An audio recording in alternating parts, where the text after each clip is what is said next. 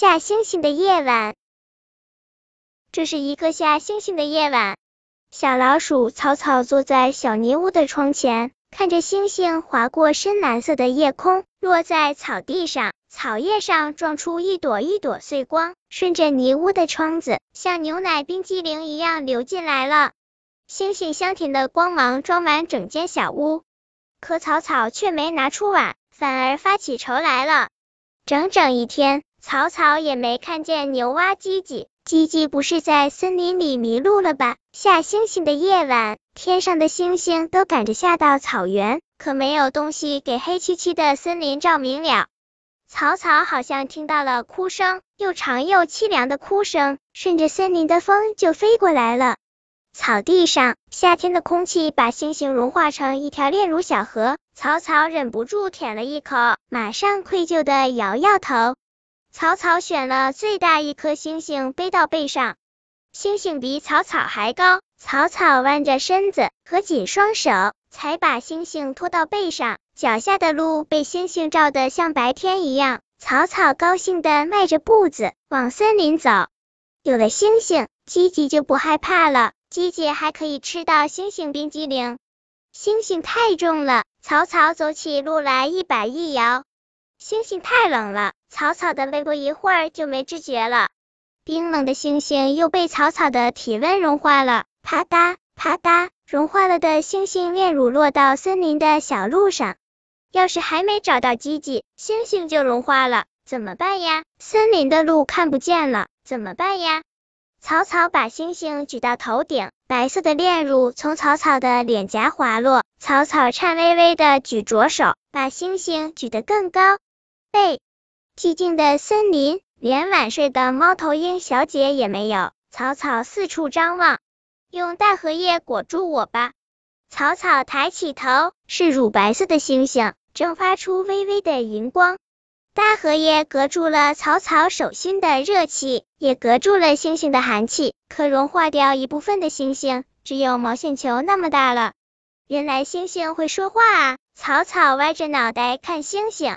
星星发出一声嘟囔，我还从没有听见过星星说话呢。草草说，我见过柠檬味、青草味、泥土味的星星，可就是没见过会说话的星星。呼，星星吐了一口气。其实，星星笑了，银白色的光芒一闪一闪。大家都可以说话的，是因为要降落了，才不想说话。可真是段安静的旅程啊！星星哼起歌。树林深处都照亮了。怎样的旅程？草草问。星星思索了一会儿，黑漆漆、冷冰冰的旅程。黑漆漆的。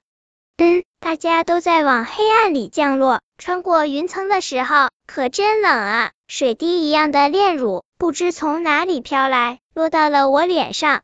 是什么味道的？草草忍不住问。星星的光芒一顿，笑了，像冰一样的味道。草草着急的四处寻找，树叶后有蝉鸣，草叶下有蟋蟀，可就是没有叽叽的声音。星星一点一点慢慢的融化，星星闪闪光芒，森林可真香啊，热闹的味道可真香啊。草草抬起头，漆黑的树叶间是黑漆漆的天空。夜晚的空气已经变薄变冷，星星亮着的光像将被风吹灭的烛火，忽明忽暗的摇曳着。这里也没有吗？星星轻声问。吉吉穿着什么样的外套呀？喜欢听收音机吗？星星笑了，一滴乳白色的炼乳滴到小路上，星星的笑突然停止。我会憋住气的，我憋气很厉害的，憋气我就不会融化了。星星声音悠长，连蝉鸣也没有了。草草害怕的搂紧了星星。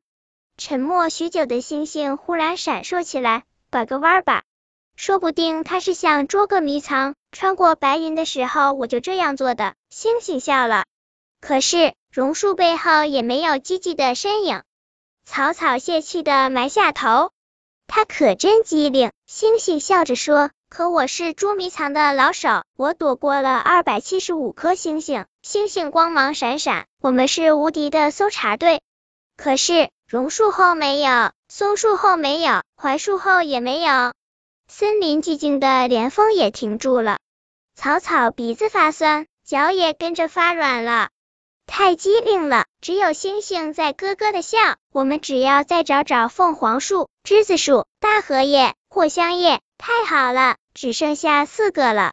炼乳吧嗒吧嗒沿着荷叶边滚落到泥土上，散发出甜甜的味道。星星唱起歌，草草的心随着歌声安静下来。草草又有了力气。草草抱着星星找过每一片树叶，每一朵花朵。炼乳随着歌声。飘洒在每一片树叶、每一朵花瓣上，不知不觉走到了森林尽头。当走到最后一朵玫瑰花那的时候，呀，玫瑰的花瓣下，吉吉蜷着腿，脸上挂着泪珠，睡着了。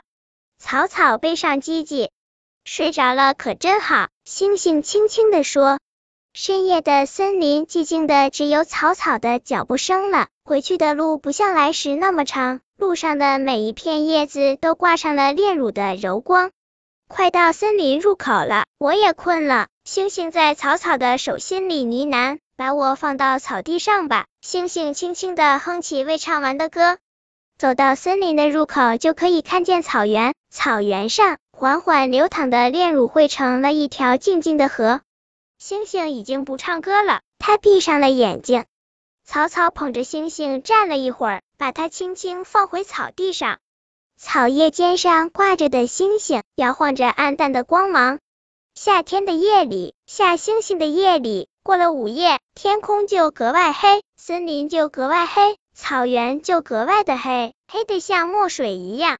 空气里弥漫着甜甜的、亮亮的味道。能再多走两步，多说两句话就好了。草草说。